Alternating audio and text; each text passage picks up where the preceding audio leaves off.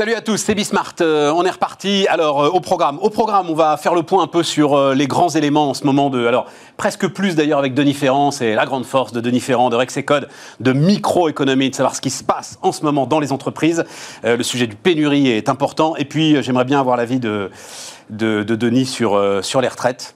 Euh, moi, alors j'ai lu, j'ai pas lu, hein, euh, mais quand même, je me suis un peu documenté là sur le dernier rapport du corps. Je trouve que, mais on, va en parler, Denis. Mais les prévisions sont tellement aléatoires, tellement. Bon, mais euh, on va en parler.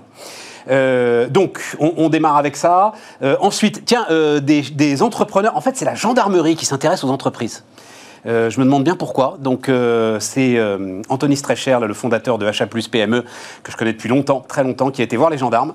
Donc, il va nous raconter ce qui se passe. Et puis, alors, des chiffres. donc en fait c'est une boîte, c'est alors j'adore ça, c'est SOS accessoires. Vous comprenez tout à fait de quoi on parle. Les accessoires pour l'électroménager, avec tous les tutos qui vont bien pour réparer soi-même. Et alors les chiffres donnent quand même un petit peu le vertige de la, progression de cette entreprise, du désir finalement qu'on a de réparer soi-même à partir du moment où c'est possible. Donc voilà, on finira avec ça. Euh, c'est parti, c'est Bismart. Donc, Denis Ferrand, pour commencer, directeur général de Rexecode. Salut Denis. donc, je t'ai demandé il y a deux jours, là, qu'est-ce qui t'intéresse? C'est quoi la une dans les entreprises? Et tu me dis les pénuries. Toutes les pénuries. Toutes les pénuries. Toutes les ressources. Toutes les ressources. Exactement. Alors, pas le. Si, il y a une ressource qui ne fait pas défaut, c'est la ressource en capital. Ça, on le sait qu'il n'y a, pas, a pas de sujet sur la ressource en capital, Et ça, sur la ça, ça en a parlé. Et ça, ça se confirme. Ça, se confirme mois après mois. Il n'y a, a, vraiment aucun sujet de ce côté-là. On peut l'évacuer. Attends, attends, attends, on peut l'évacuer. C'est-à-dire, tu, toi, tu dis comme, commence à le dire quand même, comme l'a dit le patron du Crédit Agricole. J'ai beaucoup aimé la sortie de Philippe Brassac. Non, il n'y aura pas de vague, la fameuse vague, de vague de défaillance d'entreprise. Oui, en tout cas, sur 2021, sur 2022, on ne la voit pas euh, forcément monter. Bon ben. euh, en tout cas, c'est ultérieurement que se poseront d'autres questions pour les entreprises. Parce qu'il y aura. ce ne sera plus l'effet Covid, là. Ce ne sera plus l'effet Covid. Mais, ou plutôt, ce sera l'ombre portée de l'effet Covid, à savoir que l'endettement sera très élevé. Et la question qui va se poser pour les entreprises, c'est est-ce que je fais un choix d'investissement? Est-ce que je fais un choix de désendettement? Et là, il va y avoir un enjeu pour la croissance parce qu'on sera sorti de cette phase exubérante que l'on peut imaginer pendant quelques mois. Et il y aura à ce moment-là bien un, petit retour. Que un, un, arbitrage à faire parce que les conditions de financement ne seront peut-être plus tout à fait les mêmes. Bon alors pénurie, toutes les ressources. Toutes les euh, ressources. On va parce que en fait celle à laquelle on pense pas, euh, pas du tout d'ailleurs, euh, c'est la ressource humaine en fait. Oui, il y a, on a vu les, difficultés d'approvisionnement. Ça, on va en parler après. Démarrons avec la ressource humaine. attends, attends, je note, moi je, je lis le, le Denis Ferrand dans le texte. La réallocation sectorielle de main-d'œuvre. La question du chômage partiel bloque la réallocation sectorielle de main-d'œuvre. Oui, le chômage partiel, c'est un dispositif génial. Quand tu as affaire à un, choc, quand tu as affaire à un choc qui est circonscrit dans le temps, parce que tu te dis, euh, ma structure, de, je ne vais pas changer la manière de produire, je ne vais pas changer la composition de mon économie parce que j'ai un choc qui est soudain, mais euh, qui va se lever une fois qu'on aura levé les contraintes. Ouais. Très bien, ça c'était valable en mars, en avril de l'année dernière. Et puis ce choc s'est prolongé. Et résultat, tu as des personnes qui sont restées durablement au chômage partiel, qui n'ont absolument pas cherché un autre emploi. Quand tu es au chômage partiel, tu n'es pas forcément incité à, bah, à, bouger parce que tu te dis bah, je vais revenir à un moment ou un autre dans mon activité. Et donc tu n'as pas le phénomène de déplacement euh, qui suit euh, une économie. Une économie se transforme en permanence. As des oui, mais là, elle était gelée, elle s'est pas Là, elle était gelée. Oui, mais, non elle ne s'est pas transformée. Elle ne pouvait pas se transformer parce que le dispositif de chômage partiel t'incite aussi à rester dans la projection de du retour à l'emploi, dans le ton d'emploi qui était précédent. pourquoi te former sur un autre emploi? Et, et tu penses que là, on a pris du retard et tu penses que là, on a euh, un, problème ben, dans, comme tu dis, l'allocation de ressources Oui, parce que la transformation de l'économie, elle, elle s'est faite à une vitesse absolument dingue. Enfin, on le sait sur la numérisation, sur, sur énormément de choses. Enfin, il y, a deux chiffres qui, qui m'avaient marqué. Ça, je l'avais regardé sur les États-Unis, mais tu as à peu près la, la même chose en France. C'est la façon dont s'est transformée la structure de consommation des ménages américains. C'était absolument dingue. Alors évidemment, euh, hôtellerie, restauration, ça s'est effondré. Mais surtout, regardez, les éléments qui ont monté, c'était 18% d'augmentation des achats de biens d'équipement, de loisirs par les ménages américains. Des vraiment du matériel. 18%, bah, personne ne le projetait. euh, projetait une, une, progression de 18% de ce type de demande avant le Covid. Et pour pouvoir répondre à cette demande, il faut bien que tu trouves à employer des personnes qui, d'un seul coup, se trouvent euh, bah, démunies d'emploi. Donc, euh, est-ce que tu as mis en place des passerelles qui te permettent d'aller d'un secteur d'activité en déprise vers un secteur d'activité qui est en totale exubérance? Et L'exubérance va-t-elle durer? Ça, c'est autre chose. A priori, ça va se calmer un petit peu. Mais la vitesse. C'est L'économie a rattrapé son retard. Ouais. Mais les hommes et les femmes dans la formation, non. Mais si tu veux, c'est une récession. On a tout le temps parlé de la récession en W. Ouais. Mais pour moi, c'est la récession en 2V. C'est une récession qui se caractérise par sa vitesse et par sa violence. Et cette vitesse et cette, face à cette euh, vitesse et cette violence, on a mis quelque chose qui est en revanche un stabilisateur, quelque chose qui fige euh, la structure de l'emploi. On a bien compris. Et donc, tu vois, tu, tu, as vraiment Alors que un, de son côté, elle, finalement, elle n'est pas restée figée. Ouais. Qu'il y a eu des déformations très, très importantes. Et c'est vrai, on parle sans arrêt d'accélération de tendance. Oui, tout à fait. Donc euh, ça, ça bouge énormément. Et puis en face, bah, tu as un dispositif où la ressource principale qui te permet de produire, la ressource en, en homme, en femme, eh bien cette ressource, on l'a on l'a figée, on l'a, on l'a mis, dans, on l'a laissé dans son jus. Et comme en plus, alors c'est ce qu'on voit aussi aux États-Unis, c'est-à-dire comme en plus cette ressource elle est plus rare, elle va être capable de faire des arbitrages. Et on voit là, euh, hôtellerie-restauration, enfin, euh, multiplication de déclarations sur les gars qui trouvent personne. Et oui, parce que ce métier est quand même un métier très très dur, on peut le mettre dans tous les sens. Et donc là aussi, celui qui est finalement un peu couteau suisse est capable de faire beaucoup de choses ouais. il va pouvoir arbitrer entre les différentes offres. Oui, tout à fait. Euh, alors, c'est vrai que c'est pas facile de passer d'un secteur à l'autre, hein, bien non. entendu, il te faut de la formation. Mais euh, justement, si tu n'as pas créé les canaux de formation, bah, tu, te, tu, te, crées encore moins les conditions de pouvoir. Alors, euh, oui, tu auras les couteaux suisses, mais c'est quand même pas non plus la catégorie la plus répandue, le couteau suisse. Oui, ouais, je suis d'accord. C'est intéressant. C'est vrai que ça, ça, te bloque. pénurie de. Alors, donc, on a lu ensemble l'interview de Geoffroy Roux de Bézieux dans Les Échos ce matin, qui dit des choses quand même sur les alors pour le coup là, les, les pénuries de matériaux, matières premières, euh, etc. Problème d'approvisionnement donc et de prix euh, sur les matières premières qui devient préoccupant. Le bâtiment, fer de lance de la reprise, a émis un signal d'alerte assez fort avec le prix de l'acier qui a pris 30% et le bois, je crois qu'il a pris 50% le bois. Ouais. Euh, pour lequel les approvisionnements deviennent difficiles. On commence même à parler d'arrêter certains chantiers car les entreprises du bâtiment ne peuvent pas répercuter à la hausse des coûts dans des prix qui restent contractuellement fixés par les contrats qui ont été signés. Bien sûr. C'est exactement ça. On retourne, en fait, toute proportion gardée, c'est un peu la même chose que ce que tu as du côté de la main-d'œuvre, c'est-à-dire que tu as déterminé des conditions d'équilibre d'un marché avant que ne survienne le Covid. Et puis, en fait, la, la vitesse de transformation de l'économie fait que les conditions de production ont été radicalement bouleversées. Et tu es toujours sur le mode de fonctionnement antérieur. Donc, c'est un peu le même mécanisme, si tu veux. Et euh, comment est-ce que l'on met en place des dispositifs qui permettent bien de, de répercuter dans les prix euh, des, des, chocs de coûts que subissent les... Euh, les Mais dis donc, ça ne va pas nous casser la reprise, ça? Alors, En tout cas, ça, la casser, non. Je pense pas. Parce qu'on va avoir des phénomènes de réallocation quand même qui vont se faire un petit peu euh, dans l'autre sens, hein, parce qu'on voit bien qu'on va ralentir probablement un petit peu la demande de produits industriels pour pouvoir reconsommer un peu de. Alors je le cite assez régulièrement d'ailleurs, et puis il nous écoute, donc il va être content. J'ai un copain chef d'entreprise qui m'envoie, mais tous les jours, d'ailleurs, il dit je vais arrêter parce que t'en peux plus. Tous les jours des hausses, mais sur le carton, ouais. sur ses emballages, sur les films pour emballer, tout, tout, tout, tout, tout est en train d'augmenter. Et lui, en fait, ça lui fait peur. Ouais. Lui, il dit si ça va casser la reprise. Qu'est-ce que tu lui réponds? euh, À mon avis, ça va pas la casser pour la raison que l'on a évoquée tout à l'heure. La première des contraintes sur une entreprise n'existe pas, la contrainte de trésorerie. Pour l'instant, les entreprises sont en capacité de payer euh, cette augmentation des approvisionnements parce qu'elles ont le, le, cash qui leur permet pour l'instant de faire face à cette demande. Toute la question, c'est maintenant, bah, est-ce que j'arrive à le, à le répercuter, à la, à la répercuter, à le répercuter en aval Il y a une forme de tolérance à l'inflation par les coûts qui est importante parce que les entreprises n'ont pas la contrainte qu'elles génèrent automatiquement une, une, inflation par les coûts. Un, cette contrainte est levée. Mais il y a bien un moment où il va falloir soit que je tape sur mes marges, soit que je répercute dans mes prix. Et là, on est en train de passer dans le moment du, bras de fer.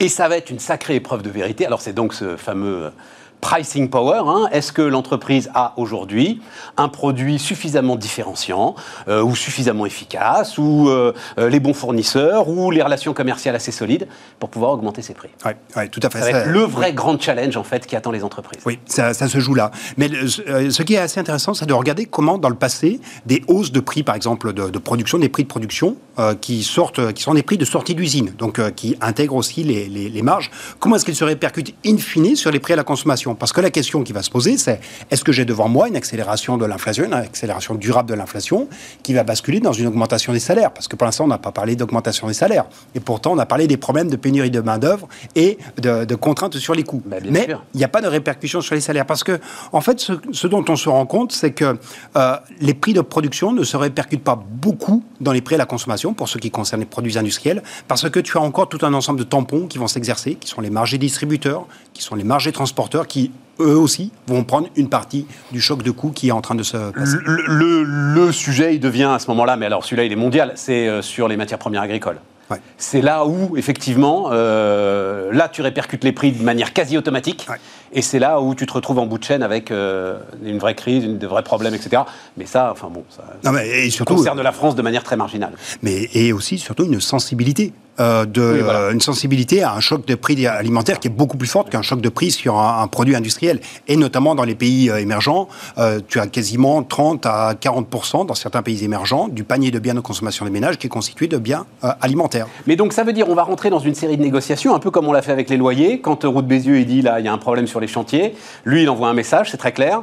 Donc, il, envoie un message euh, entre eux, alors c'est les promoteurs, hein, j'imagine, euh, entre promoteurs euh, et, artisans, ou en tout cas ceux qui ceux qui font les chantiers, il, va falloir se remettre autour d'une table pour que chacun prenne une partie de la hausse à, ah, tout à fait, mais tu, tu, as, la même chose. sur les loyers pendant le. Exactement. Ça vaut pour la construction, ça vaut pour l'agroalimentaire également, qui réclame des hausses de prix euh, sur la période récente. Bon, euh, alors un mot sur, oui, un mot sur les retraites, parce que. Euh, je regardais les. Parce que ça, enfin, ça intéresse tous les économistes quand même. Ces prévisions du corps, du Conseil d'orientation des retraites, là. J'ai eu le temps de les regarder un petit peu. Mais bon Dieu, mais tu fais varier. Enfin, tu fais varier même d'un dixième de point tes euh, prévisions de croissance sur 15 ans, ce qui paraît déjà assez invraisemblable, et tu te retrouves avec un régime déséquilibré à 7, 12, 25 ou 30 milliards par an. Ouais. ça a un sens, ça, Denis, pour un économiste, de faire ça? Ben, ça déjà, en fait, le premier sens important, c'est déjà de comprendre si les prévisions, elles sont calées par rapport au rétrospectif. Et euh, quand je vois que souvent, dans les scénarios les plus sombres, on imagine que les gains de productivité seront de 1% par an, alors que sur les... Scénario médian, il est 1,3 même là. 1,3. Et alors que sur les dix dernières années, les gains de productivité, 0,8 par an. Donc euh, tu as déjà... Donc tu vois, là tu, tu évoques une sensibilité à un dixième de, pourcentage de, croissance. Or, le rétrospectif n'est même pas ce qui est, la, ce qui est le scénario le plus sombre euh, qui est retenu sur les projections. Donc il y a déjà quand même un, vrai problème. Alors pourquoi, euh, pourquoi, les, pourquoi la productivité est importante? Parce que la productivité, c'est ce qui te permet d'augmenter les salaires. Tu as sur long terme une sensibilité, enfin les salaires évoluent comme évolue la productivité. Et Ça, c'est l'équilibre de les salaires et, donc, les, cotisations. Et donc les cotisations. C'est pas tant pour l'aspect dépense du système de retraite que pour l'aspect recette de celui-ci que l'on va apprécier l'enjeu de la productivité. Bon, mais même à l'arrivée, on se retrouve quand même avec des déséquilibres. Alors, ok, eux, ils disent 14 milliards par an, par exemple, de, de besoins de financement. Même si on double, même si on dit 28, sur 320 milliards d'euros par an, hein, c'est ça les retraites, hein, c'est 320 milliards d'euros par an j'ai du mal à trouver ça euh, catastrophique et inquiétant. Euh, quand même, euh, tu as un déséquilibre à 10%. même pas 10%. Attends, j'ai doublé les prévisions du corps. oui, oui, mais attends, j'ai doublé les prévisions du corps. Oui, là, tu as vraiment pris le noir foncé. J'ai pris le noir foncé. Ouais. Oui, ben, Attention, on s'est peut-être un peu trop habitué au quoi qu'il en coûte, hein. euh, mais euh, ce qui permet d'assurer de toute façon la pérennité d'un régime, qui est un régime de solidarité, c'est quand celui-ci arrive à s'équilibrer. Et euh, je pense, enfin, d'ailleurs, dans l'interview de Geoffroy Haute Bézieux, il y a une piste qui est très intéressante, qui est déjà explorée par énormément de pays, qui est celui de la mise en cohérence des paramètres du système de retraite avec les paramètres démographiques. Comment est-ce que je fais en sorte d'avoir une proportion d'actifs et une proportion de retraités qui évolue de manière relativement parallèle. Et donc, que l'on partage les gains d'espérance de vie entre une espérance de vie à la retraite et espérance de vie au travail. Donc ça, ça veut dire une augmentation mécanique et automatique de l'âge de départ à la retraite. Oui en fonction des données démographiques. C'est ça. Exactement. Tu te retrouves avec un, truc de pilotage automatique où le politique euh, ne décide plus de rien. Oui, où tu as mis en place un, dispositif qui, à l'origine, est équilibré. Alors évidemment, tu auras toujours quelques paramètres sur lesquels il faudra jouer, mais tu as un, régime à l'origine équilibré et tu le fais varier en fonction de tes paramètres, de, tes paramètres démographiques. C'est ce qu'ont fait par exemple les Japonais. Il y a plusieurs pays européens qui ont également introduit des paramètres démographiques dans le pilotage de leur système de retraite. C'est quand même la meilleure manière d'assurer sa pérennité. 320 milliards d'euros. Hein. Ouais. c'est pas une paille quand même. 320 milliards d'euros, 14, alors on dit là pour le coup, point de PIB, c'est-à-dire c'est 14% de la richesse que euh, produit l'ensemble du pays qui. Oui, mais euh, bon voilà, avec un déséquilibre qui me semble pas. Et, euh, est-ce que tu partages ce sentiment que les velléités de réforme, d'ailleurs, j'ai l'impression que les velléités de réforme sont plus celles qu'il y avait la semaine dernière de la part du président de la République. Enfin, il faut suivre ses déclarations, c'est quand même très. Voilà, très, ça louvoie un petit peu dans tous les sens. Euh, viennent peut-être plus de la pression extérieure de nos prêteurs qui ont envie de qu'on leur envoie des signaux, comme tu dis, de fin du quoi qu'il en coûte Qu'est-ce que tu penses de ça J'ai un peu l'impression, enfin, les sorties de Schauble, euh, c'est ouais. il est un peu sorti du formol récemment. Euh, c'est ça, je peux te dire. il, a, changé le formol avec la nitroglycérine. Tout à fait. Je pense que ce message-là était quand même euh, assez fort et donc il y a matière à donner des gages à nos partenaires européens parce qu'on est, on va rentrer dans la période où il faut, on va commencer à décaisser les, dispositifs européens. Ouais. Et donc donner des gages sur ce que l'on ne va pas utiliser à fond perdu les, les les, fonds européens, c'est important aussi. Merci Denis. Denis Ferrand, donc, le directeur général de, Rox, de Rexecode, était notre invité sur Bismart.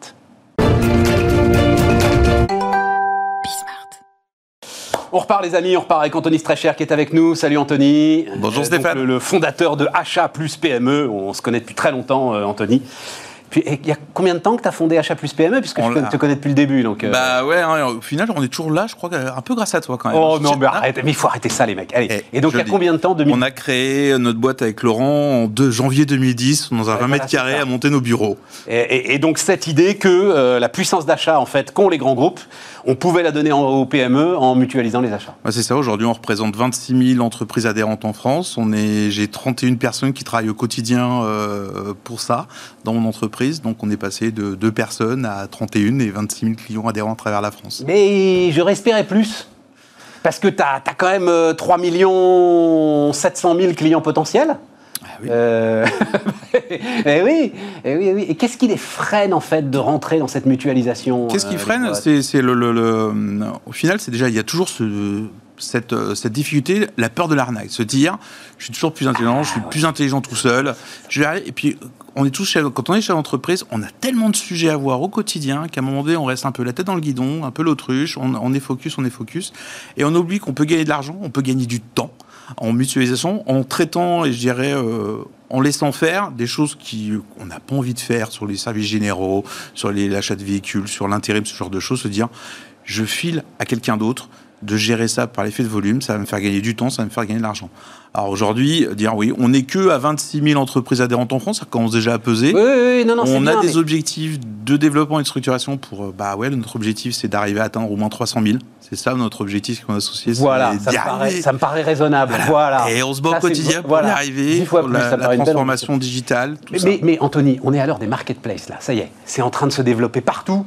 Euh, on a reçu ici Miracle qui euh, monte des marketplaces euh, pour les grandes entreprises. Amazon Business est une sorte de marketplace Et finalement, toi, tu as inventé les marketplaces avant les marketplaces. Alors, Achat plus PME, c'est une marketplace. C'est pas une marketplace, c'est une offre concurrentielle. Et vous savez quel est mon premier, tu sais quel est mon premier concurrent au final, c'est Amazon Business. Mais c'est ça.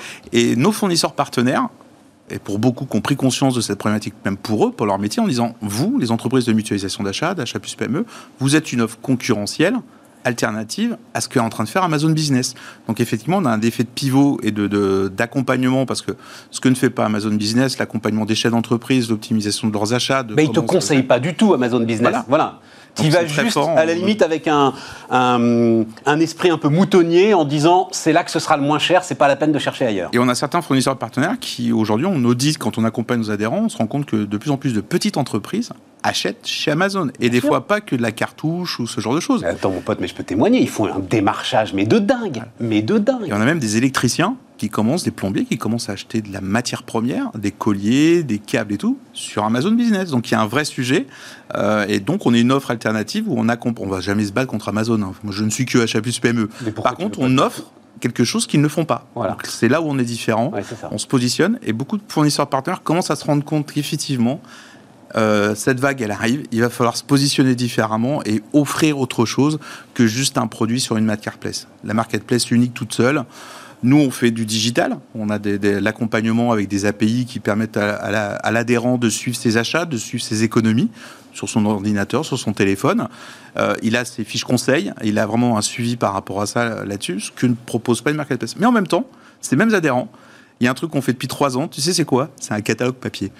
On le fait aussi. On envoie un Mais catalogue non, mais c'est papier. fini. euh, Leclerc arrête, Carrefour arrête. Eh ben, nous, pour les chefs d'entreprise, pour les entreprises, les artisans, les TPE, les PME, Le mec, là, en buvant son le café. catalogue, les fiches des fournisseurs, Oh non. eh ben ouais, eh ben plus 20%. Non, Oh, c'est dingue.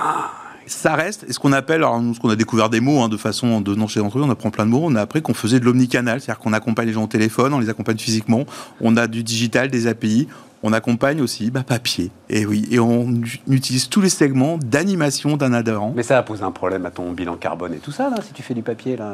Alors aujourd'hui, on a trouvé des imprimeurs, on a essayé de beaucoup travailler là-dessus. C'est un budget, c'est pas encore résolu, euh, résolu parce qu'à un moment donné, il faut des camions, il faut transporter. euh, Oui, et puis il faut de l'encre, il faut imprimer. il faut de faut- l'encre, enfin, et donc on l'envoie à plus de 30 000 exemplaires. Oh, c'est dingue. Donc, J'adore. non, non, mais c'est, euh, très intéressant parce que dans énormément de domaines, on va trop vite en fait. On croit que tout le monde suit le rythme euh, d'une économie qui, euh, euh, qui fonce. Et il y a des gens qui n'ont 98 pas envie de suivre. 98% des entreprises en France, c'est des entreprises de moins de 3 salariés. Le commerçant de proximité, l'artisan, le patron. Justement, tu peux te dire, le gars, il n'a pas le temps de feuilleter un catalogue quand même. Eh, si, en fin de compte, c'est quelque chose de papier qu'il a à côté de lui. C'est, bah, il a son boulot. Ouais, c'est euh, le- Et il attend, il attend un coup de fil, euh, il va jeter un coup d'œil. va- C'est ça. Mais je, mais je me souviens de hum, Michel-Édouard Leclerc, mais il y a très peu de temps, là, c'était sûr, parce que c'est en train de venir aussi, on arrête les, les tickets de caisse, tu sais. euh, et il lui disait, mais non, non, non, j'ai trop de clients qui en ont besoin. J'ai trop de clients qui veulent tout recompter au centime près et pour qui c'est important. Il ne faut pas aller trop vite. Bon alors, attends, d'abord on va projeter magnifique photo. Magnifique photo, alors, la regarde pas, tu la connais par cœur. Donc de Anthony à la gendarmerie, tout va bien. Euh, gendarmerie de Manille et Hameaux dans les Yvelines. Qu'est-ce que tu as été y faire qu'est-ce qu'ils voulaient Qu'est-ce que c'est que cette histoire Alors qu'est-ce qu'ils oui, voilà, voulaient les, les gendarmes Qu'est-ce que font les chefs d'entreprise euh, et On a fait un atelier face à des gendarmes pour leur expliquer ce que c'est que l'entrepreneuriat, à comment on fonctionne nous, c'est quoi nos codes, c'est quoi nos priorités? Parce qu'à un moment donné, que ce soit un commissariat, que ce soit une gendarmerie, ils ne connaissent pas le monde, de- le tissu économique, le monde entrepreneur, nos codes, nos us, nos, euh, coutumes, notre façon de fonctionner. Ils sont autour de nous. On a besoin, en fin de compte, de la gendarmerie pour la sécurité de nos biens, de les locaux, les personnes et ainsi de suite. Mais on oublie parfois de leur dire au fait, est-ce qu'ils nous connaissent? Et c'est né d'une rencontre. Et tu vas voir, tu vas avoir quelques chiffres qui vont tomber un peu sur, euh, tu vas tomber de ta chaise. Euh, J'ai rencontré deux personnes, euh, Sylvain Tortelier et euh, Mathieu Gros, colonel et lieutenant-colonel de gendarmerie dans les Yvelines. Un échange, une rencontre suite à une problématique. Et effectivement, eux, c'est, je dirais, c'est la nouvelle génération de la gendarmerie, te dire, j'ai besoin, la gendarmerie a une mission inclusive d'aide et de résilience aux entreprises, c'est un peu en plus un sujet en ce moment, euh, d'accompagnement des entreprises, que bien souvent les gens ne savent pas. Bah ouais. Mais non, je, Voilà. je, je- je. Et d'aller au contact des entreprises pour les sensibiliser. Il y a beaucoup d'actions de sensibilisation et ce genre de choses, mais aussi dans l'autre sens. Et donc moi aussi, parce que je suis réserviste citoyen, euh, de dire bah, c'est bien gentil de rouspéter, mais euh, il faut peut-être agir. Et de se dire, mais en vous, gendarmes, vous avez besoin de quoi entreprises? Et la première chose qu'ils nous demandaient, c'est de dire, un, bah, expliquez-nous qui vous êtes. Quelles sont vos priorités à vous par rapport aux nôtres? Comment on peut mieux vous comprendre pour mieux vous accueillir Alors, attends, rentre dans le dur, parce que moi, alors qu'est-ce que tu leur dis? Tu, Alors, ben voilà, euh, Ah, Anthony, alors toi, tu es déjà peut-être une grande entreprise, mais. euh, Quand euh, tu es une personne, je suis pas une grande entreprise. mais tu sais, tu- attends, attends, ça c'est un chiffre que je répète dès que je peux. 60 salariés, il y a 20 000 Oui. entreprises en France qui ont plus de 60 salariés. 20 000. Ah bah, on est bien d'accord. C'est un, des- c'est un des chiffres les plus importants de l'économie française. Je referme la Et- parenthèse. et on a eu Alors, de, de en quoi deux temps. Donc ça a été en deux temps. C'est vrai que ça va continuer. En plus, on a d'autres événements avec eux. Euh, le premier temps, ça a été de- d'expliquer l'entrepreneuriat, d'expliquer en fin de compte les prix. Qu'est-ce qu'un chef d'entreprise? C'est quoi son ADN Comment il fonctionne?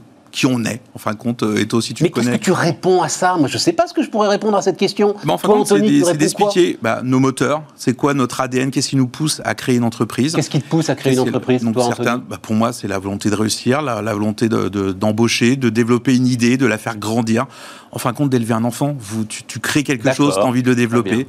pour d'autres, ça va être la liberté. La, la pour d'autres- liberté, c'est- donc on leur a donné ces explications. Et ensuite, on dit, voilà, en fait, quelles sont les priorités d'un chef d'entreprise et quelles sont, passe-moi l'expression, les emmerdes au quotidien que l'on vit et quelles sont nos premières peurs? Et pour eux, leur première peur, c'était la peur du pénal, ce genre de choses. Ils disaient, non, la première peur qu'on a, c'est l'URSSAF, c'est le contrôleur des impôts, c'est l'inspection du Non, travail. non, alors sérieusement, t'as peur de l'URSSAF, toi? Bah, Aujourd'hui, quand tu interroges les chefs d'entreprise, quand on leur dit au fait de quoi tu as peur, donné sur tes appréhensions euh, là-dessus, est-ce que c'est la peur du gendarme qui va arriver en premier ou l'inspecteur des impôts? Euh, bah, c'est l'inspecteur des impôts qui passe en premier, l'inspection du travail qui passe en deux, et ainsi de suite. La peur du prud'homme. Donc toutes les problématiques économiques, la peur de perdre un marché, donc toute cette Ah complexité, oui, là, oui. peur de perdre un marché, Ah oui, la peur de de peur perdre de, marché, oui. la peur de, perdre ses données, la, la peur de, ne pas Mais réussir. attends, attends, attends, moi je veux rester sur l'URSSAF, parce que euh, bah, là aussi, on la vit au quotidien. Euh, tiens, il faudra que je pose la question, je ne sais pas à qui, mais à un moment. Le, le Covid a peut-être changé quelque chose là-dessus. Ah, le Covid. les euh, mecs, ils se sont ouais. quand même mis en quatre. Enfin, je sais pas pour vous, hein, les amis, mais les mecs se sont mis en quatre. Il y a avant 2019 et après 2019. Enfin, je dirais, le- le- L'effet Covid a montré une chose en tout cas, euh, et ça il faut le reconnaître, c'est que l'ensemble de l'écosystème, euh, je dirais, euh, régalien, comme euh, l'URSSAF, comme le, le centre des impôts, aujourd'hui a quand même euh, mis, les, euh, a mis le turbo. Et oui, effectivement, aujourd'hui, on a des relations, des discussions avec eux qui sont beaucoup plus ouvertes Mais et échangées. Oui. Donc ça, celle-ci, elle descend. Mais après, le prud'homme, ah bah, le prud'homme, il reste dans le top 5 hein, euh, en termes des, des- des peurs, des appréhensions. Donc c'est de leur expliquer ça. Leur demande aussi, c'est de dire au fait, il y a tellement de formes juridiques. C'est un truc tout bête. hein. Il y a tellement de formes juridiques d'entreprise en France. Au fait, quand quelqu'un vient nous voir, on ne sait pas dans quelle case de caser. Est-ce que juridiquement, il est, c'est bien lui qui peut légitimement se, se poser? Expliquez-nous, c'est quoi la différence entre une SRL, une URL, une SAS, une Ah, SA donc. Ah, ouais, ouais, ouais. donc c'est allé parce qu'ils étaient très demandeurs en disant on n'a pas de formation, on ne connaît pas ça. Et pour eux, c'est très important. Pourquoi? J'ai donné un autre chiffre. Euh, Aujourd'hui, à Chapus PME, on n'est pas connu. Tu l'as dit, on n'a que 26 000 adhérents. On- n'est pas, euh, je dirais, on maîtrise pas le marché français. 1128. C'est quoi ce chiffre? 1128. 120 1128, c'est le nombre de tentatives d'intrusion frauduleuse que j'ai eu dans ma boîte juste au mois de mai. Individuel Euh, Internet, tu veux dire, enfin euh, digital. Rentrer, voilà, digital, rentrer dans mon système d'information, essayer de, de, de venir ça, rentrer. les, gendarmes, c'est pas leur taf, ça. Le- Donc, le- les- les- la, la brigade de gendarmerie de Manille et Eh ben, Hameaux, elle si, peut rien faire, elle, eh ben, là-dessus. Et si, parce qu'en fin de compte, dans chaque brigade, tu as des références qu'ils appellent NTEC, il y a des référents, en fin de compte, de fraude, des référents techniques, Dans qui sont là, brigade dans chaque brigade, pour t'accueillir. Il y a des actions de sensibilisation. Euh, là, euh, sur, le, le- sur les deux dernières années, les Yvelines, la gendarmerie des Yvelines a mené 60 actions de formation et d'accompagnement dans les entreprises auprès de TPE, de PME, pour expliquer, vulgariser, sensibiliser les hommes et les femmes qui sont dedans, qui sont composés, quelles sont les règles, euh, les, les actes de premier secours, les, pièges à éviter, tout ce genre de choses. Donc c'est beaucoup d'actions qui ne sont pas connues. Ah non, je savais pas du tout que dans chaque brigade de gendarmerie, il y avait un référent tech. Et compétent, le gars ou... Bah oui, lui, Ah ouais, c'est son non. premier niveau. Pardon, hein, et- mais il faut le former aussi, de, de- parce qu'à un moment donné, lui, il va être formé sur la partie technique. Ouais. Après, en fait, il y a un chef d'entreprise qui débarque, qui, qui pousse euh, le portail, qui sonne, il dit voilà, j'ai un problème. Donc on arrive souvent avec euh, plein de trucs un peu dans le bazar. J'ai tel truc qui m'est arrivé, je sais pas comment faire, ainsi de suite. Il faut bah, l'accueillir, il faut remettre un peu les, euh, les codes dans le bon sens. Poser la personne parce qu'elle elle est dans l'urgence, elle vient de se prendre un gros pain et elle comprend pas ce qu'il euh, y a là. Elle vient de se prendre un avion sur la, tête et elle pensait que c'était que les autres, que les grands groupes qui allaient être euh, attaqués, qui allaient avoir un cryptage de données, qui allaient se faire piquer l'argent de son, Bon, bon, bon, j'entends tout ça, Anthony. Donc ça veut dire, on est au bout là, hein, ça veut dire euh, de la même façon en fait que moi j'ai beaucoup dit, notamment les auto-entrepreneurs, tiens je le dis encore là, allez voir les comptables, prenez un expert comptable, enfin c'est vraiment très très très important, voilà. Ça va pas vous coûter si cher que ça, hein, en plus.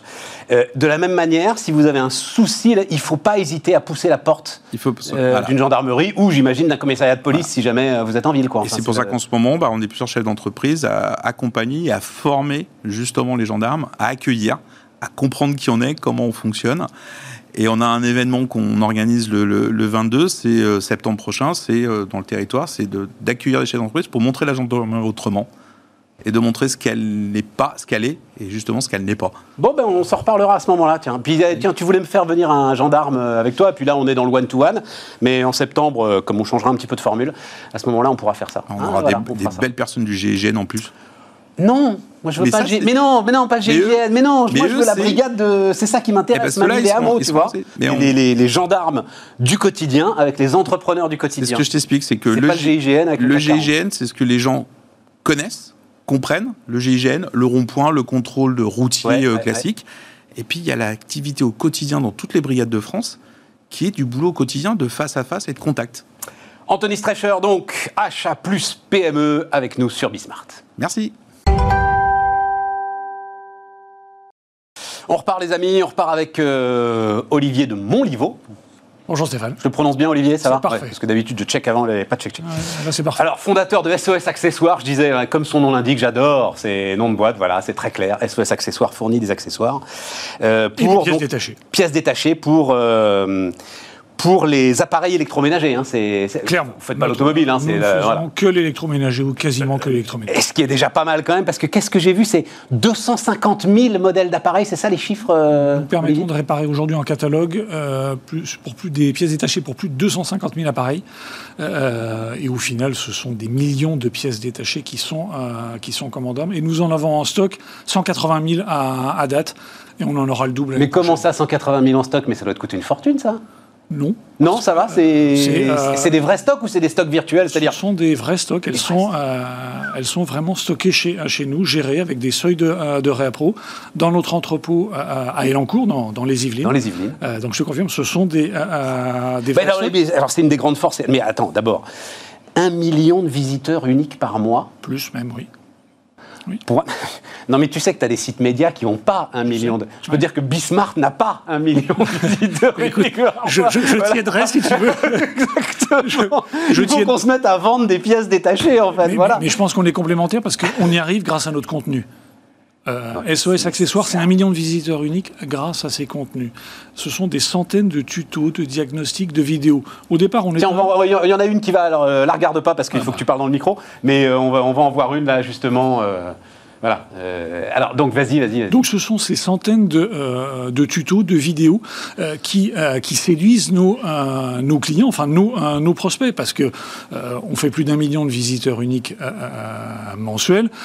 Évidemment qu'une grande majorité vient pour ces contenus, pour ces vidéos, et une partie derrière va acheter une pièce détachée. C'est notre modèle économique, il est fondé sur la vente de, de pièces.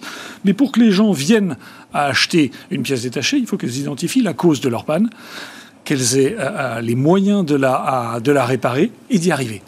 Euh, euh, et c'est ça que nous avons fait chez SOS Accessoires. Donc on est passé en fait d'un modèle catalogue où en fait on, on poussait du produit, on vendait des, euh, des pièces détachées, on vendait des accessoires, d'où le nom SOS Accessoires. Et puis petit à petit, on s'adressait en fait aux ce que j'appelle les papis bricoleurs. Tu vois, c'est on a tous dans notre entourage. Je sais pas si tu es bricoleur toi ou pas. Moi je le suis moyennement. voilà. mais, mais, mais ça n'empêche Changer pas. un filtre, ça va aller. Là, là, on voit certaines des manips qu'il fait, je m'y lancerai pas, quoi. Voilà. Non, mais je- je ne te le souhaite évidemment pas, mais ça nous arrive à tous un jour ou l'autre d'avoir un problème avec un appareil électroménager. Heureusement pour, euh, pour tout un chacun, ça n'arrive pas tous les, à tous les quatre matins, mais quand, on a, quand ça arrive, on est désarmé. Et qu'est-ce qu'on fait, Ben, on a tous le même réflexe, quel que soit le, euh, le sujet, que ce soit une recette de cuisine, déboucher un évier, euh, démarrer sa tondeuse un, un peu récalcitrante, on prend sa troisième main, on prend son smartphone, puis on commence à pianoter. On commence à, pianoter et on va taper ma porte de four est bloquée, mon frigo ne fait plus de froid, mon sèche-linge ne, ne démarre pas. Puis on voit ce qui sort de la réparation, de l'auto-réparation, de l'assistance du contenu. Et c'est là où on sort bien. C'est là où on sort très très bien. C'est de là d'où viennent ce million de visiteurs uniques mensuels. C'est qu'ils viennent, ils commencent à pianoter. Et puis les plus motivés euh, euh, d'entre eux, ils remontent la plotte comme tu, euh, disais juste avant. Ils remontent la, plotte et certains vont jusqu'à l'achat d'une pièce détachée, mais c'est même pas la majorité parce que voilà, on fait évidemment pas un million de ventes par mois. Et en plus, euh, dans 50% des cas, euh, quand un appareil est en panne, il n'y a pas besoin de pièces détachées. C'est ça qui est fantastique. Euh, Mais, attends, mais ça veut dire que tu as. Parce que donc, je, reprends 250 000 modèles d'appareils. Donc ça veut dire que tu as identifié, j'en sais rien, moi, sur ces modèles d'appareils, il peut y avoir une dizaine de pannes. Et donc ça veut dire que tu as plus. 2000. Plus Oui. Et donc, tu as 2 millions et demi ou 3 millions de pannes qui sont répertoriées euh, dans l'ensemble de ta base de données pour Oui, lesquelles tu peux offrir des solutions? Elles sont analogues. Quand euh, c'est un problème de, euh, de vidange sur une machine de tête marque, tête modèle, Ouais. c'est le même symptôme, c'est la même cause. faut trouver le tuyau de vidange et le Ça peut déboucher. être ça, ou ça Ouais, sera le, le- le- ouais. le filtre de vidange qui sera encrassé, ou ça sera la pompe de vidange qui sera changée, ou ça sera tel ou tel durite qui sera mal serré, qu'il faudra resserrer, ou qu'il faudra remplacer si elle est. Donc, tu as, si quand même des pannes génériques Bien sûr. euh, en fonction des euh, différentes gammes et des différents types d'appareils. Il y en a quelques dizaines, au pire quelques centaines. Oui. Euh, et qui vont euh, avec des spécificités par marque, par modèle. et il y a un moment. Est-ce que c'est classé par. Alors, j'ai pas été regardé dans le détail, j'aurais dû.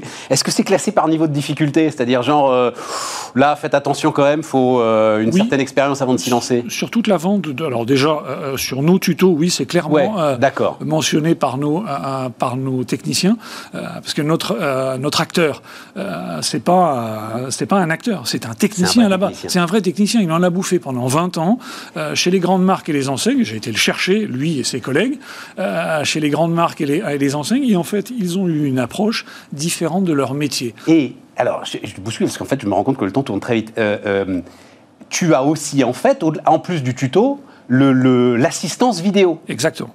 Pour, euh, pour ceux qui en ont euh, besoin, euh, pour ceux qui sont les plus motivés, pour ceux qui ont un point de blocage, nous proposons un, si- un, un cer- un service euh, d'assistance en ligne, mail, chat, téléphone et visio, vision en ré- en réalité augmentée.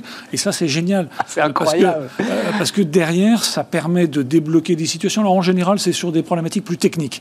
Mais bien souvent, en fait, L'internaute, quand il a bien fait, euh, et, et la plupart d'entre eux le font, euh, sa recherche, il sait ce qu'il y a. Mais euh, on est tous un peu pareil, parfois on a besoin d'être rassuré. Donc du coup, il va pour 20 euros Oui, appeler voilà, un là, technicien. payant quand même. Là, bah oui, Là, oui, ce service-là, il, Ah bah euh, il est payant. Ouais, ouais. Mais pour 19,90, euh, il, il réparera son, son lave-linge et il va le prolonger d'un an, deux ans, trois ans, au lieu d'en racheter un à 400 euros. Et l'un des trucs, alors donc j'ai bien compris, c'est, tu l'as dit, c'est notre entrepôt, c'est nos vidéos, Oui. c'est mon gars que j'ai été chercher, c'est tout internalisé. Mon service client, je n'internalise rien. Tu n'externalises rien. Je n'externalise Ouais, rien. Tout est internalisé. Ce sont mes acheteurs, mes techniciens, euh, euh, mes codeurs, mais euh, tout, tout ou presque de mes services, en tout cas les fonctions essentielles, sont vraiment internalisées chez SOS Accessoires. Bah, C'est pour ça qu'aujourd'hui, voilà, on est, on est plus d'une cinquantaine. Donc j'ai retenu le chiffre que tu as dit précédemment. Euh, euh, 60 personnes. euh, 60 personnes, 20 000. 20 000. Bon, ben voilà, les 60, on y est, on y est dans quelques semaines.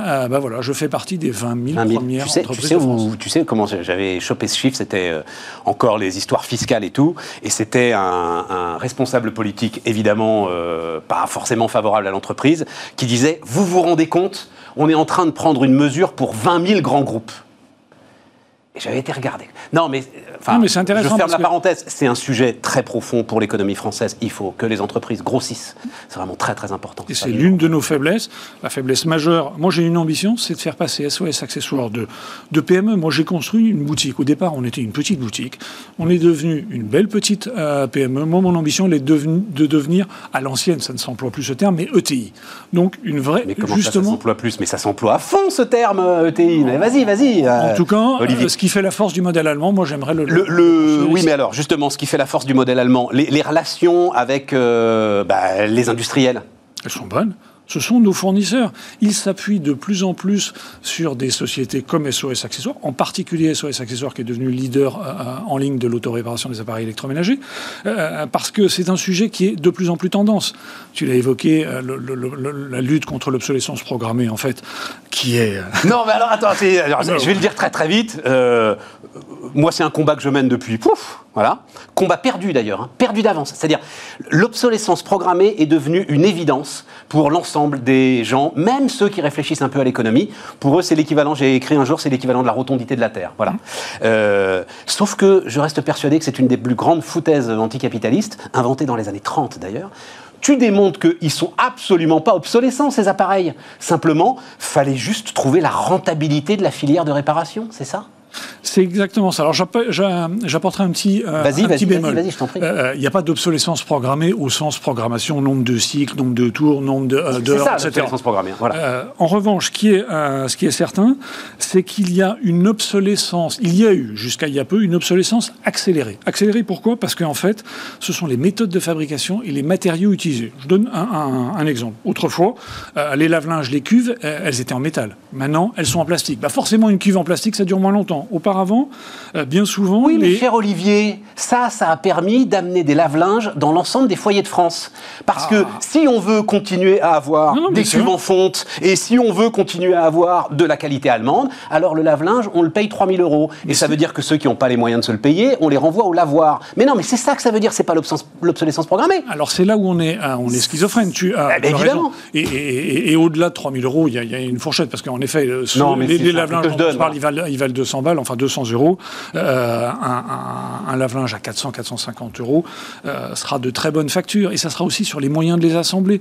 Exemple, Bon, les- mais non, non, mais je veux pas qu'on reparte là-dessus parce que euh, non, je veux qu'on parle de, de, de- de SOS accessoires. Le, le- le sujet là, c'est hyper, alors on dit scalable comme modèle, c'est-à-dire, et oui, voilà, oui, c'est y scalable. parce que- compris à l'international, j'imagine. Pour. Exactement, parce que c'est un modèle où en fait le marché ne cesse de croître. Et évidemment que la les périodes de confinement nous ont, nous ont été favorables, enfin comme tous les business Internet, et encore plus le business de, euh, de la réparation, de, euh, de l'autoréparation.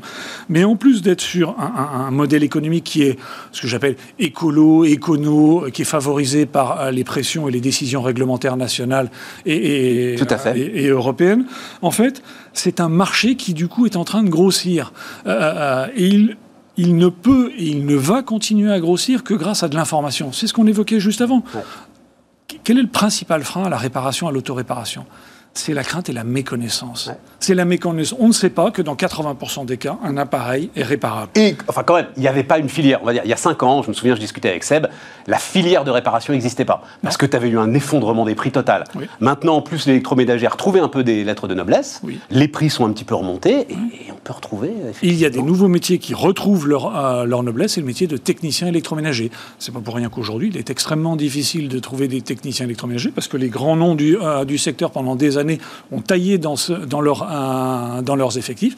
Maintenant, ça, ça y est, ça revient euh, en odeur de, euh, de sainteté. sainteté. Euh, pas, on met pas 10 ans comme un médecin informé, mais on va mettre 2-3 ans avant de former un bon Olivier, c'était passionnant. Malheureusement, on est au bout, mais c'était absolument passionnant. On est au bout parce que je voulais vous faire euh, réécouter l'interview. Alors, pour le coup, Boris Saragalia, patron de Spartoo, si ça vous dit quelque chose, celui qui avait racheté André, il a vraiment été au cœur de la crise.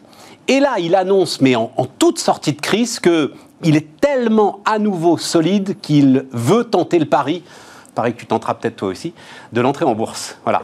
Et donc, euh, il était venu euh, nous raconter l'ensemble de son aventure. C'était en février dernier. Donc, on va vous redonner ça et on se retrouve demain.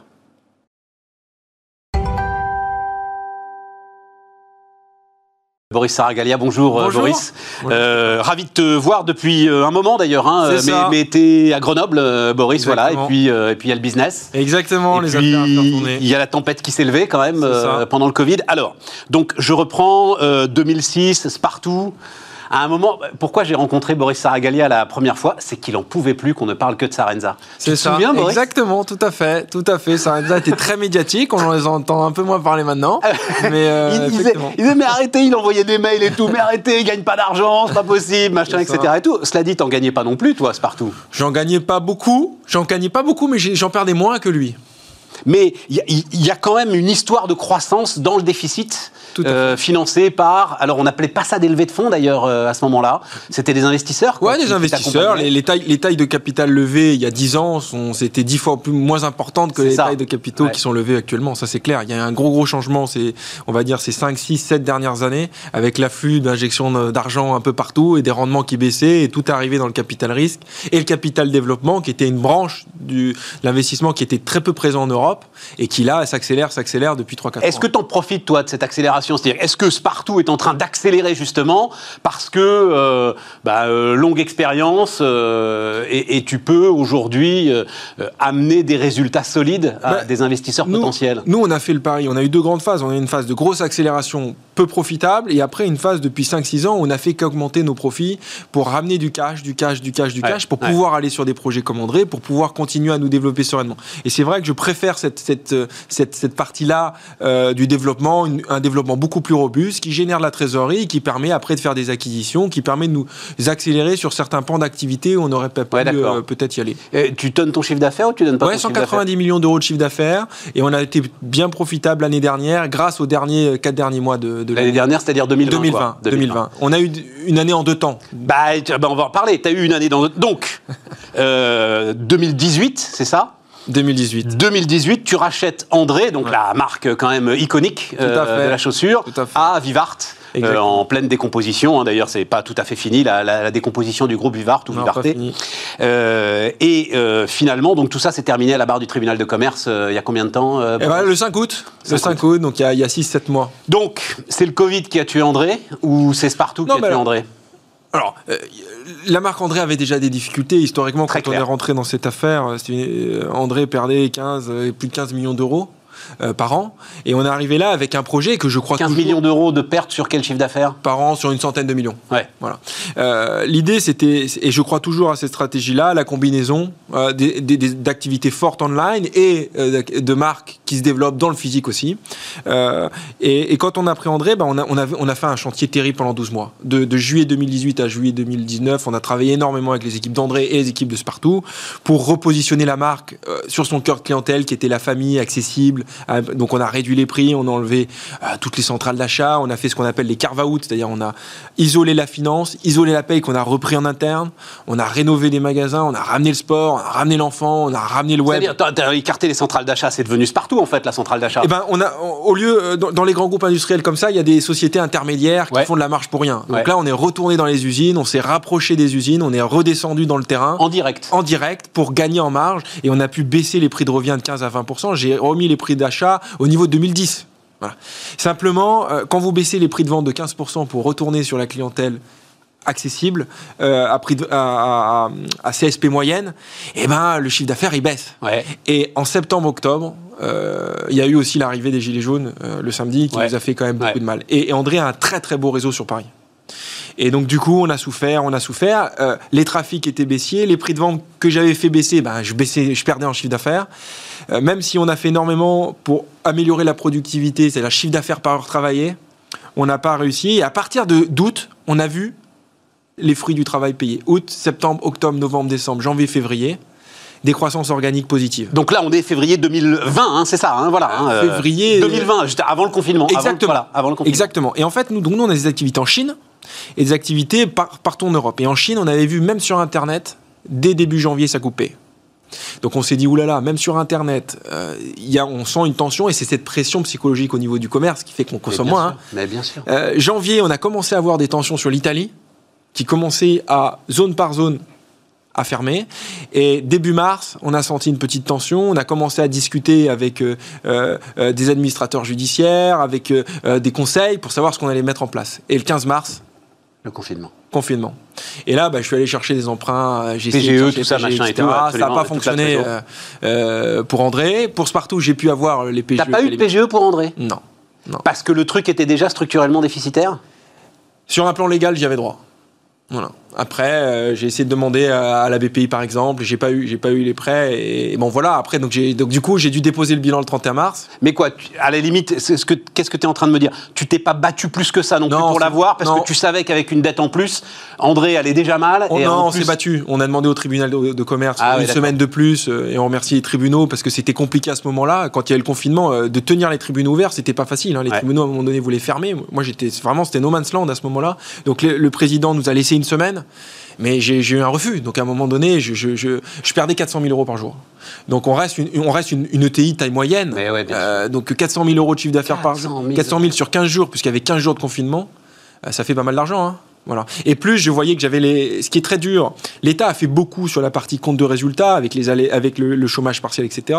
Mais vous aviez tous les fournisseurs à payer. Bah, bien sûr. Donc tous les stocks. Et moi, Plus une- un certain nombre de loyers, et, j'imagine. et André plus les loyers. Ouais, voilà, plus les loyers où là, les bailleurs, à ce moment-là, ne jouaient pas le jeu. Mais et puis les bailleurs, enfin bon bref, c'est un autre débat. Voilà, mais autre débat. aussi, ils sont dans des situations parfois difficiles. hein. Pas facile, mais ils ont servi beaucoup de dividendes. Donc ils auraient peut-être gardé un petit Ah peu non, plus d'argent. Ah, un euh, petit peu, un petit peu, un petit peu. Bref. Un petit peu. Mais en, enfin, en tout cas, ils n'ont pas fait plus d'efforts que, ou moins d'efforts que les autres. Mais en tout cas, ils ont, ils ont, voilà, on n'a pas réussi à se mettre d'accord avec eux.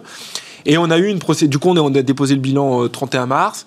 Et puis, on a eu une procédure avril, mai, juin qui n'était pas facile. Je remercie les administrateurs judiciaires, les tribunaux aussi, parce que c'est pas facile de Mais, pouvoir- mais juin, t'as pas eu cette espèce de rebond là? T'as eu cette espèce de rebond que tout le monde a eu. Il y a eu euh, un rebond, juin mais, après. mais- mais croyez-moi, quand vous êtes en, en redressement judiciaire, la confiance des partenaires autour, c'est difficile. La confiance des salariés, c'est pas facile. Ouais, alors c'est ça, c'est très important. Non, c'est pas facile. C'est-à-dire qu'en fait, tes fournisseurs, euh, ils te livrent au compte-goutte et il faut que tu payes au cul du camion. Exactement, euh, exactement, exactement. Donc ça, c'est vraiment. Dès vraiment- qu'un de tes vendeurs a une opportunité, il c'est file. vraiment, euh, c'est vraiment difficile. Et il faut comprendre un truc, ce qui est à la sortie du confinement, il y a, il y a des secteurs qui, ont- qui sont très fortement développés, il y en a d'autres moins.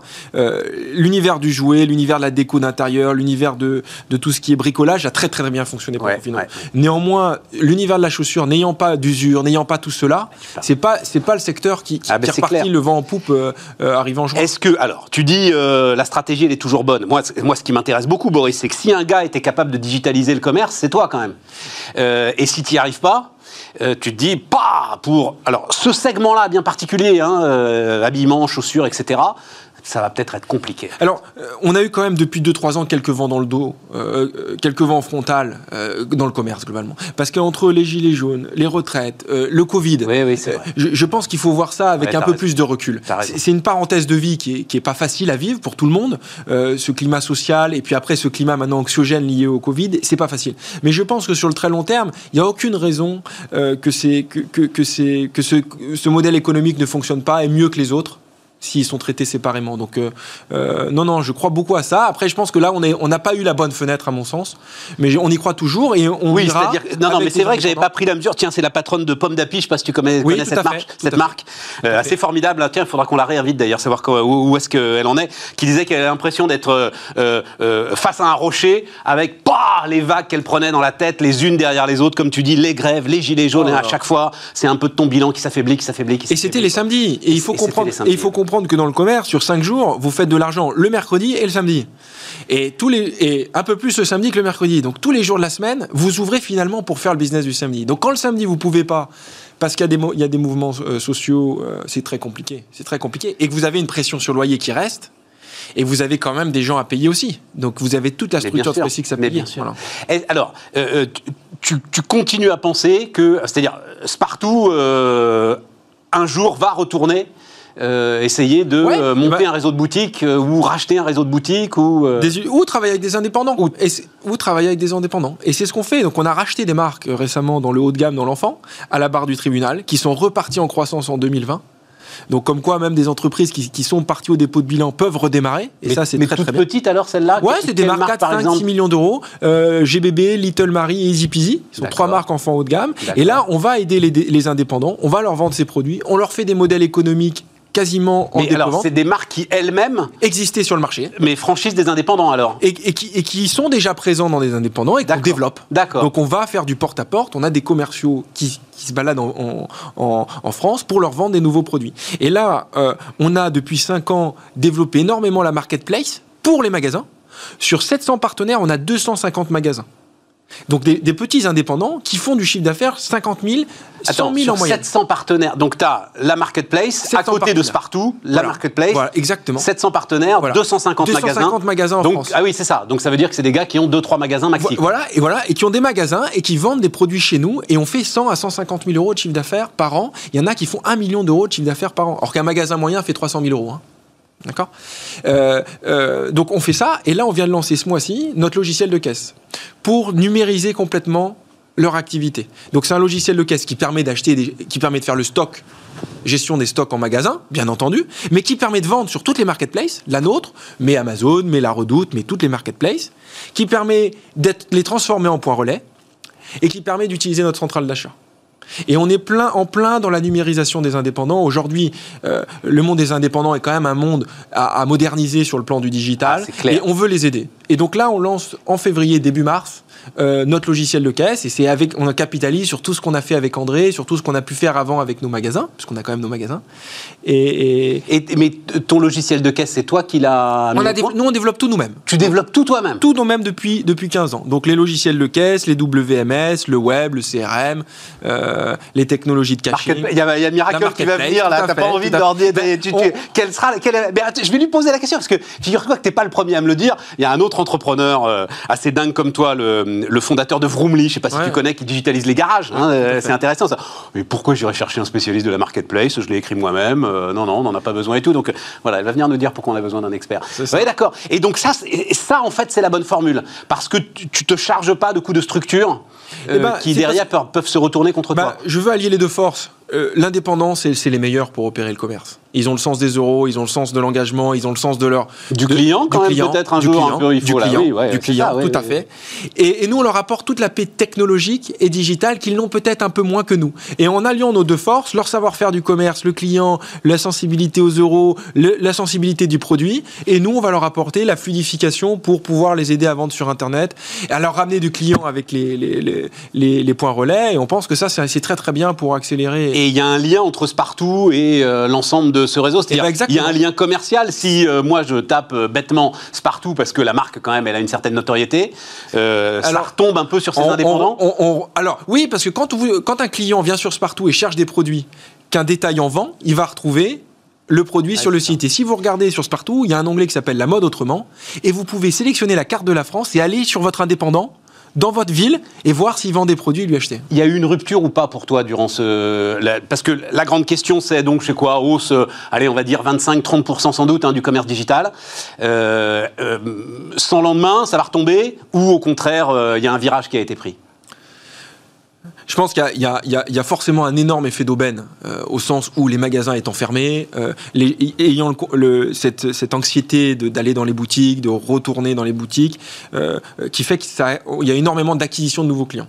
Ce qu'il faut quand même savoir sur l'Internet, parce que tout l'Internet n'a pas bien marché. Pourquoi? Parce qu'il y a énormément d'annulations de commandes de la part des fournisseurs ou de décalage de, livraison. Donc l'Internet, tout l'Internet n'a pas bien Il fonctionné. y a pu avoir un effet déceptif parfois. Euh, Oui, parce que tout à fait, tout à fait. Un effet déceptif parce que on produit partout dans le monde, certains grands imports, certains circuits courts, mais beaucoup de pays ont été confinés. Donc quand vous avez des produits comme la chaussure où ça part de la vache et on arrive à une chaussure, il y a énormément d'étapes au milieu. Donc avec les confinements de tous ces pays-là, ça a créé énormément de, énormément de retard et de nombreuses annulations. 25% d'annulations sur nos commandes, sur nos carnets de commandes d'hiver. Donc ça, pour faire de la croissance à 10, 15, 20%, c'est très très très compliqué. Donc euh, non, on pense qu'il y a un vrai effet d'aubaine. Après, après, globalement, je pense que l'être humain aime partager des moments, aime se voir, échanger, euh, euh, avoir ces moments-là de relations humaines, parce que les sens travaillent. On a besoin de faire travailler nos sens. Donc, donc je pense que si on tire le trait à l'infini, euh, je pense que les gens reprendront du plaisir à reconsommer, reprendront du plaisir à Mais en magasin, tu veux dire En magasin. Mais oui, Quand je dis pas en doute. magasin. Mais en magasin. magasin, En magasin. y compris pour des chaussures, y compris Oui. pour de l'habillement, Oui. y compris pour. euh, Après, je pense néanmoins dans le même temps qu'il est très important que euh, les magasins et surtout les indépendants se digitalisent et viennent aussi apporter ce niveau de service pour les consommateurs qui sont de plus en plus exigeants en termes de prix, en termes d'offres, etc. Et Là, et, et là, ils ont, ils ont, enfin, euh, on l'a raconté dix fois hein, euh, sur Bismart, mais euh, l'idée de même pas avoir les adresses mail de ses bons clients pour leur envoyer des petits mots pendant que les magasins sont fermés, ça. c'est des trucs qui, enfin voilà, c'est des leçons qui ont été apprises, je pense, euh, par Bah, exemple. hein, euh. Euh, je pense que là, ils ont pris conscience de, de- de l'importance que ça peut avoir de, de mieux appréhender sa donnée client, de plus les suivre et de créer une vraie relation. Bah, bien sûr. Et pas uniquement un point de stockage. Et en, fait, où il y a le, des et en fait, le digital, c'est de la richesse en plus dans la relation. Exactement. Ce qu'on n'avait pas forcément en tête. Non, non. On bah, pensait que c'était la fin de la relation, en fait. Le digital, Ouais. c'est tout le contraire. Les gros comme Google, Facebook ont très bien compris que la, la data autour du client est une, est Oui, une mine d'or. mais il me parle pas beaucoup euh, Google, tu vois. Alors que euh, celui chez qui je vais acheter des chaussures si j'ai quatre gamins, C'est pas mal s'il Ouais, me parle. ah, bah, c'est encore Voilà. mieux. Ouais. C'est encore mieux. Bon, eh ben merci euh, Boris pour tout ça. Merci Stéphane de nous inviter. Boris Saragalia, patron de Spartoo et donc euh, fédérant un certain nombre d'indépendants.